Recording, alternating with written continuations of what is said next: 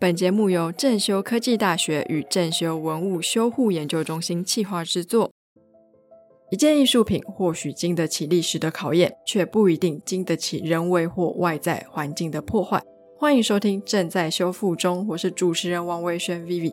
那我们前面呢听到了东方纸质跟西方纸质的修复故事，我们今天走一个比较立体感的艺术品修复，那就是陶瓷。这个单集呢，我们邀请到的是赖文静修复师，那他也是陶瓷组的组长。赖组长好，嗨，各位观众朋友，大家好。您这边的修复中心应该有接不少陶瓷需要修复的案例吗？那陶瓷怎么样是可以被修复的？如果说它断掉、碎掉，或者是有碎块、有小碎屑，这种可以修吗？常见的状况是碰撞造成的损伤，譬如说地震，它可能跟旁边碰一下。或者是我们持拿的时候碰一下，那它的伤痕方式会有刻伤，就是有一个小破片掉了，或者是会有我们讲冲线，它就是一条裂痕，然后再来是破裂破碎，它可能变成好几片。那刚刚提到说，哎，它小碎屑能不能修？看那个小碎屑有没有办法对回去原本的位置，因为有一些你碎屑真的太粉末的话。我们可能会非常困难来做位置回复的动作。那多数时候，我们修的碎片会希望至少比小拇指指甲大一点点。对，那如果说真的它位置很精准的话，就算它碎了也是可以修。然后常见的是断掉，嗯，对，像杯子的把手，或者是观音的手指头，还有小狗的鼻子、耳朵。或者是人偶的手指头，这些断掉蛮常见的。是，那像这些陶瓷它断掉，它是需要带着它的断枝一起来找您吗？还是说，哎，我今天其实哪里刻到了，可是那个小碎片我找不到，那这边正修文物修复中心它有办法把它复原吗？我们会变成说，你手指头没了，嗯，你至少给我照片吧。哦，对，我们要凭空把它捏出来，你至少要给我个照片吧。如果你能够提供更详细的影像资料，我们才有办法照着影像资料去复原。对你，你要我去想象他的手手，因为你断一只、断两只可能还好，那你如果断很多只的话，你知道它是比的是叶还是占吗？不确定嘛？对，那这种情况下，我们还是会需要说，你至少给我照片。嗯，嘿。是，那像陶瓷，我们都知道它土捏好之后需要烧。那我们在修复的时候，它也会经过这样的过程吗？因为我知道很多陶瓷作品，它其实每次烧的条件不一样，可能让它的不管是成色啊，它的裂痕都会有一点不同。那这边如果说我的手它不见了，然后我有提供照片，交由正修文物修护研究中心，那这中间它最后的成品会很接近原来的吗？还是说你们也是要试很多条件？我们会需要试很多条件，那这里分两个点来讨论，一个是要不要再烧，另外一个是修复完之后的样子。修复完之后的样子的话，我们现在以博物馆展览修复来讲，我们修完之后是放在展示距离，像把它放在展柜里面，嗯，你站在地上那条线旁边看，你看不到修复痕迹，或者是你隐约看得见，好像有修过，对，因为毕竟你不是看着它从坏掉到变好。所以多数时候是别人告诉你，你才会看到说，嗯，那边坏了，对，然后这是修复后的样子。我们的修复是没有在做高温处理的。那重新烧的修复方式，其实它是一个传统修复方式之一，它叫做热修复。他们会重新烧，重新上釉，然后重新回去烧，但是它的风险比较高。你进去出来，如果坏了，你可能会非常难去做再一次的。修复，嗯，会比较不容易做再一次的修复，所以通常是比较不具有文物价值的东西，比如说现在的那个艺术品，他希望修了之后可以再使用，那可能就可以考虑说，哎，选择热修复。像北部有听说有一个右上彩的热修复，右下彩比较难修啦。右上彩的话，其实就是釉用不同的颜色的釉再去画图嘛，嗯，通常那个釉色又很容易掉，不是很容易，它有机会掉。那掉了的话，他们釉上彩修复，就变成说，哎，重新施釉，重新烧，然后施的釉会比它原本的温度还要低，多数大概在六百到八百那边。对，那是一种方式，我们这边没有做，因为它被告的可能性太高。哦，因为它可能会损毁艺术品本身，可能原来没有坏这么多，就一烧了之后，嗯，怎么跟我送来的时候完全不太一样？烧了之后有机会破掉，哦，然后破掉之后，再加上你是在温度里面，如果它的釉有流动了，或者是说它的胎体有变形了，那后续你要再做我们一般的无痕修复的话，会比较困难。嗯，那除了像热修复之外，不知道正修这边在陶瓷的修复有没有几种方式是可以跟大家介绍的？我们会有分现代修复跟传统修复方式。那现代修复方式的话，是你可能可以在网络上搜寻到，譬如说还原修复、无痕修复，或者是美术修复、科学修复这几类的字眼。其实它讲的事情是一样的，就是用现代的美术材料，或者是一些涂装材料。也有专门开发给陶瓷专用的修复的颜料啊、防釉剂之类的，用这些东西去修。那它修出来的目标是做一般的博物馆展示用途，或者是商业修复。你有要做买卖的用途的话，通常是这样子去操作。那还有一个考古修复，考古修复多数时候是尽可能的保持出土时的样子，因为他们要做考古研究的话。你把它修得很完整，你叫很新，你叫你叫那些研究人员怎么看？对，但是看，嗯呃，哎，好，对，哦，嗯，是，所以其实，在修复上也是有很多美美嘎嘎。对啊，那刚刚讲的是现代修复方式嘛？那传统修复方式有比较常见的有三种，一个是热修复，它就是变成说用低温釉去结合，把它烧好之后会粘在一起。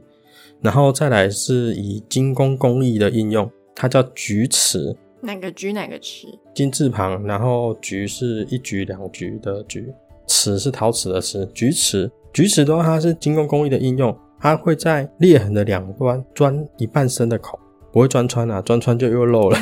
对，钻完之后看起来的画面会像订书针一样。它是用金属钉把它扣搭，然后用金属本身的延展性跟弹性把它紧紧抓牢。嗯，那两个瓷片你被紧紧抓牢之后，我们破掉的碗你把它紧紧靠在一起拿去装水，其实它是可以装的。哦，对，陶瓷虽然说它是刚性比较强的材料，但它还是有一点点的弹性。对，那你用力的把它挤压之后，它是可以几乎紧密贴合的。那这种情况下，它只要再稍微施做一些，譬如说传统中糯米灰浆，或者是你叮完之后拿去煮稀饭，然后米不是会跑进去那个缝里面，干了之后，有没有看过干掉的米粒？有，就很黏嘛。没有干掉的，干掉的很硬，很硬。然后你泡水，你会发现它不容易泡开。嗯，对，像那种干燥饭的米粒，你一泡就是要十几二十分钟。那如果它是在缝隙里面干掉的话，它能够接触水的地方就只有缝隙的最外面那一条线，等于它在使用过程中很难再被溶开。嗯，对，那它是不是就完美的把那个小小的缝给填满了？那再有钉子把它扣住，你是不是就可以正常使用了？对，这是一个传统的修复方式，以精工工艺的应用。然后这个方式在中国那边比较常见。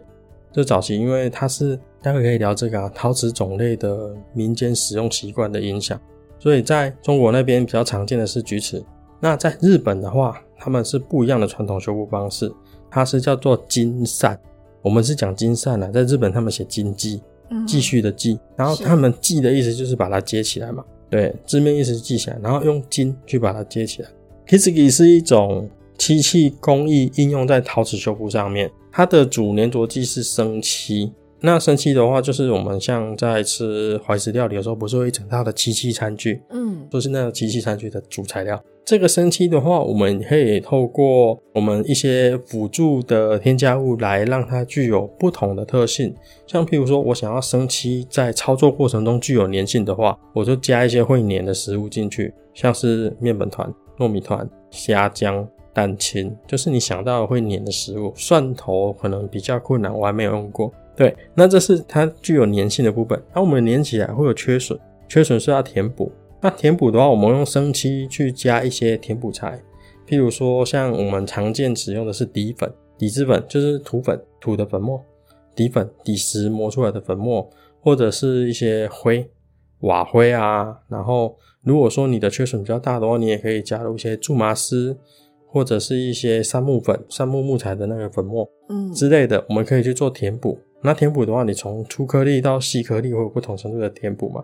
然后最后我们粘粘粘了，补也补了，我们接下来是不是要让那一条黑线变成你想要的样子？那你想要的样子可以是什么？可以是不同颜色的色漆，比如说我们上黑漆，上红漆。那也可以加入实惠的元素，我们把这条线变成金色的，或者变成银色的，嗯，对，等等之类的操作方式。也有贴贝壳做螺钿，哦贴贝壳做螺钿的效果也是一种表现方式。它就变成说，你把七功力的表现方式应用在我们经济作品的最后的呈现。对，那衍生出来还有一个技法叫做呼技，有比数技。呼技的话，它变成说是有点像科学怪人吧。为什么是科学怪人？我们原本的碗缺了一块碎片，那你如果用金善的做法，用经济的做法做的话，我们是把它补成金，对，或者是把它做一些变土啊、机械技法。那在呼气的技法上面的话，我们会找一片别的瓷器的碎片来把它组装上去，或者是找一块玻璃把它装上去，然后它的创作就会变成有一点那边多了一块跟它不一样的东西。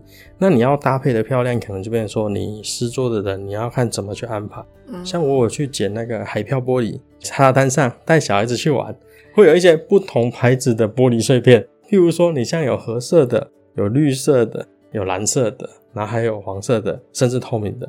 砂纸的打磨过程中，它会让你的玻璃碎片有一个圆润的感觉，然后还有那个磨砂的感觉。那你再去把它切割组装到你的缺口上面，那拼出来的样子会不一样。像我有一个杯子，上面用的绿色跟蓝色两个颜色。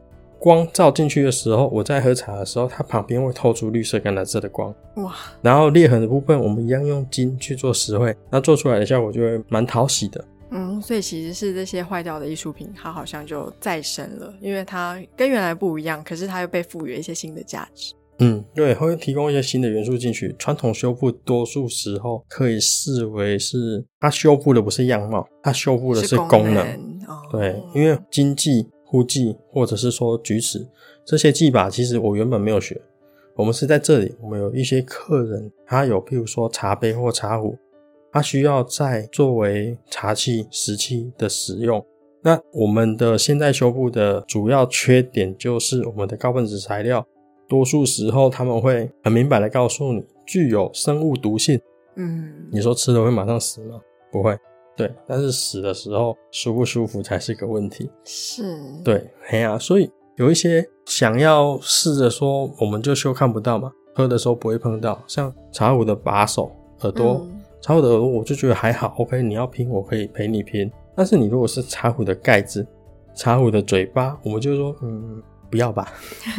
对，难怪像刚刚听的，就是我们的菊词跟我们的经济，嗯，它的填补的材料听起来都蛮可口的，有虾浆吗？对啊，小虾酱还有米啊啊，条米啊，哦，所以其实这也是在修复这些可能是石器，尤其是针对功能性的修复的时候，比较会用到本身就是可食用性的，比较不会有这层疑虑哦。对啊，漆还可以当药材嘞。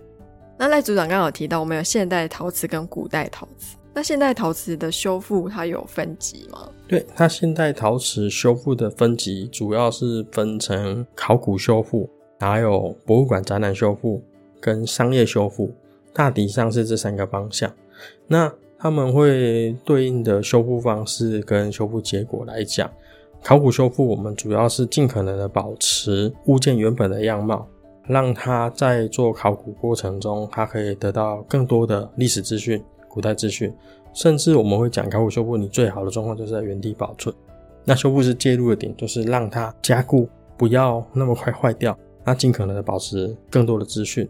那再来是我们讲博物馆修复，或者是说教学性的博物馆展览跟教学性的修复，其实它主要是会让你看得见修复痕迹。它要的是看起来画面是协调的，你不会说一眼看到就是说，嗯，那里就是个洞，嗯，那里就是一个断手。有一些缺损的地方，我们会隐约让它有一些由左至右慢慢淡出的感觉。那渐层的感觉会让后面看到的人知道说，修复师想要表达给你的是这里少东西，然后修复师没有照片。那所以我们就会变成说，那边就会做底色，然后图案会有一个渐层的方式，慢慢的隐形掉。那你会觉得说，那边好像就是有一个慢慢隐形出来。然后这是博物馆在修复，通常这样修复完之后，就是你在展柜里面看，会觉得说，嗯，有没有修？会有疑惑，还是没修？你拿上手的时候，你可能稍微熟悉一点的，你就会看得出来说，哦，这里、这里、这里应该是修过的。包含像修复师的话，我们修完之后会直接用一些笔刷的表现方式，让你知道它是修过的。那有些时候我们修完是要让你透过一些不同的条件的光源，你才能看得出修过。像用验钞笔去验，我们修的材料可能会有荧光反应，它原本的陶瓷没有荧光反应，是这样子去做分别嘛？然后商业修复的话，就是给钱的最大，看要怎么修就怎么修，尽可能还是用一些拿得下来的材料在修了。对啊，因为你弄上去你拿不下来。啊，你修坏了或者它变黄了，后面的怎么办？嗯，对啊。那像刚前几集就是在讲纸质的时候，他会说，哎，今天这个修复它是可逆性的，可以把它恢复成修复前的样子。那像在陶瓷修复这一块，我把它拼好粘好的，它很容易也可以把它变回修复前的状态吗？是有条件的进行。它你要说完全可逆的话，有一些粘着剂可能没有办法那么配合。对，它变成是有条件的，而且陶瓷跟纸质纤维比起来，我陶瓷非常的强壮。哦，对，它放着就会坏哦，我陶瓷不会，我陶瓷放着不会坏，它纸放着就会坏啊。那强壮的程度不一样啊。那我们这边的话，变成说我们在博物馆或展览修复的时候，我们修的材料一定是用可逆性的，我放得上去，我拿得下来。嗯，对，甚至有些可能比较会吸进去的。那种偏陶多孔隙材质的那种陶，而不是瓷的那一种，它可能会吸到我们甚至还要先做隔离层，避免我们的接着剂吸太多。对，那事后我们可以再把它做一个洗除、清洁的动作，这样子就有可逆的达成。那我们怕的是什么？客人用不可逆的材料自己修过。哦，可能哎断了，用强力胶粘粘看这样子。强力胶小事。那还有碰过什么？A B 胶啊，A B 胶也小事，怕的是什么？是什么？耐高温的 A B 胶哦，而且耐高温不是 A B 胶，是 epoxy 哦。吸力控不好粘，老实讲，吸力控一般民众自己粘是不好粘。强力胶快干 A B 胶，这是 epoxy 类的，或者是 poly 聚合物之类的。epoxy 这个东西，它就是号称它的强度很好。那的确有一些地方也真的必须要用 epoxy 去修复才可以，像比如说一根长长的拐杖，嗯。从中间断了，那你接合的时候，你势必要给它一支笋，然后再用很强的胶。举例来说一破洗。那如果是一般民众自己粘一破洗常见的状况是怎样？他会用快干型的，三分钟，然后粘上去歪了，没有粘好，没有紧密，然后旁边晃晃一圈，然后还是粘的到处都是。今天是拐杖接一个点就算了，今天是花瓶，你接了一圈，然后我们还要想办法把它解开。耐高温的 epoxy，它的缺点是什么？热水煮不开。多数时候陶瓷，我们发现有胶的话，操作方式就两种：有机溶剂溶掉，嗯，热水煮开，两种方式。那两种方式的话，通常会交互使用。如果你事先知道是什么材质，比如说你知道它是用快干的话，我就泡有机溶剂，嗯，对。那你知道它是 A B 胶 epoxy，嗯，我就用煮的，对。那我煮也煮不开的时候，我们就知道你用耐高温的。耐高温的话，它的优点是在一定温度以下，它不会软化。嗯，那传统的 A B 胶 epoxy 的话，它包含我们自己也有用 epoxy，我们用的是那个 Hustle，是博物馆常见的 epoxy。嗯，我们在常用的这种跟传统旧型的 epoxy 在陶瓷使用上的优势是什么？我用热水去煮它，去泡它，它可以软化。软化之后，我们戴双层手套，我们可以轻轻的把它摇开，这就是修复师手法的技巧的问题嘛。我们可以轻轻摇开。那如果它溶剂泡不开，热水煮不开，我们只能打电话跟他说：“对不起，我们尽力了。”哦，所以这也告诉各位厂家们，如果今天东西坏掉了，不要想了自己修，因为可能会造成无法挽回的地步。你用快干，我还是可以挽回啦。对，就是耐高温的快干。你不要用所谓耐高温的材料去修复，对，因为他们通常是修完像茶壶，他们修完茶再用，然后它耐高温的。久了也是会掉，因为你有反复使用的话，它除了接触器自己本身的问题，还有就是热冲击的问题。嗯，因为你热水在冲嘛，冷变热，热变冷，冷变热，热变冷，然后它会提往对。但是你在我这边，我要帮你解开，我不可能一天到晚再来帮你热变冷，冷变热啊，对不对？那个是我们没有办法预期，说我可能要一年还两年才能帮你解开。哎呀，是是是。那这个是现代陶瓷的修复分类，那古代陶瓷的修复跟现代陶瓷有不一样吗？古代陶瓷的话，它会变成说，使用的材料多数是比较接近我们讲天然材料，因为那个年代没有高分子合成材料，没有快干，没有 A B 胶，没有 epoxy。那如果那个时候有这东西，他们会不会用？我觉得应该会啦，对啊，快干那么快就干了，对不对？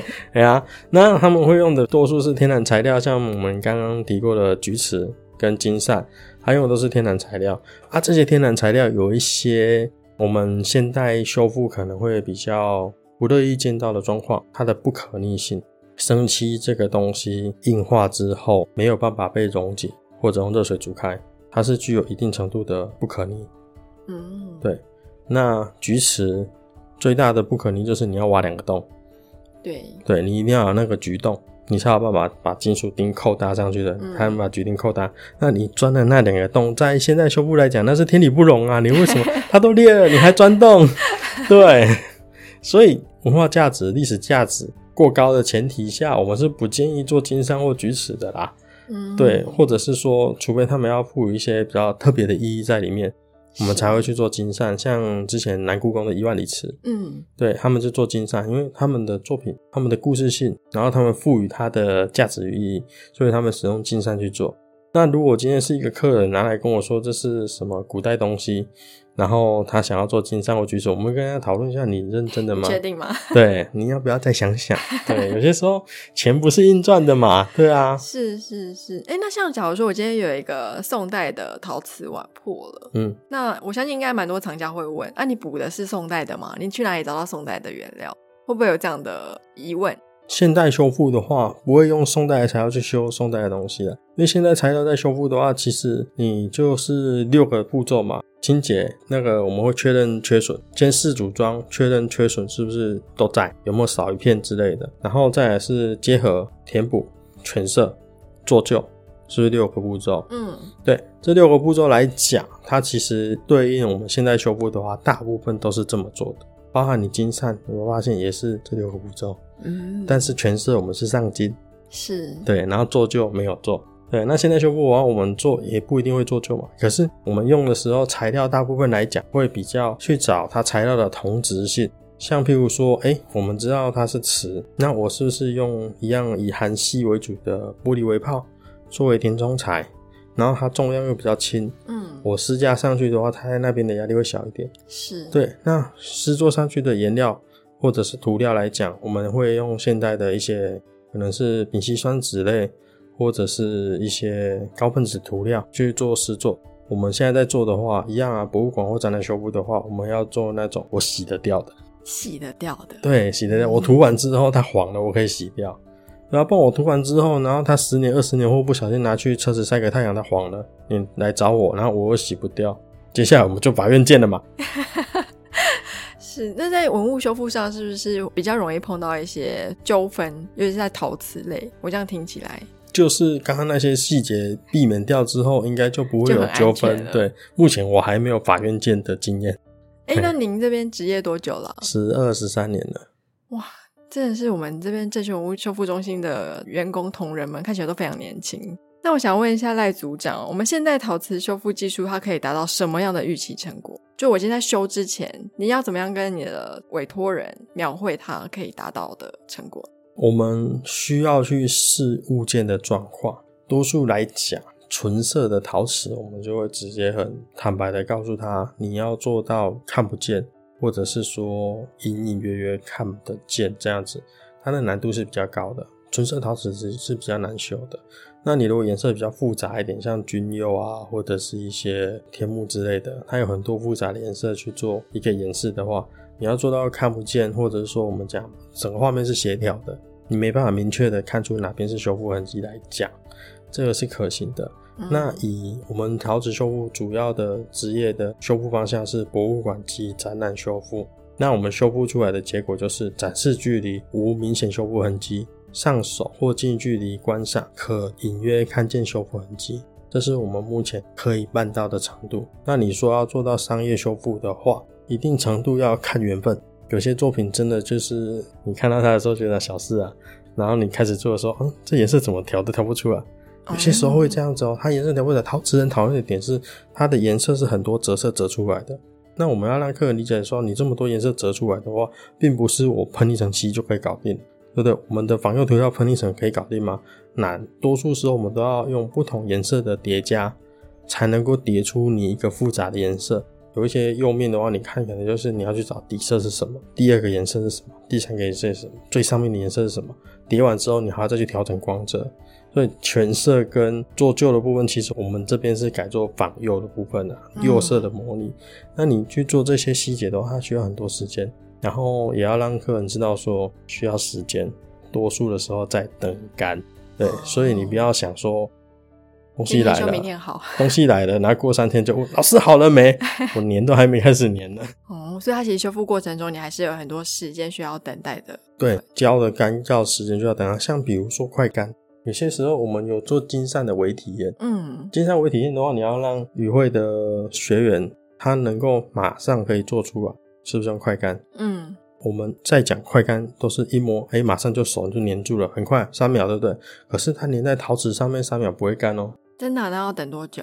要等一下子，大概五到十分钟，因为它是溶剂挥发之后的干印嘛。嗯，对，那我们手去碰触的时候，溶剂会被手吸收掉。对你用木材或卫生纸去碰的时候会被吸收掉，对可，是你陶瓷在粘接的时候，它不会被两边的陶瓷吸收掉。所以你要等它一段时间挥发之后渗进去，它才会嗯粘住。等它干燥之后，它才会粘住。嗯，对，所以在体验课程的时候，我们也常见就是它以为粘住了，然后就分开了。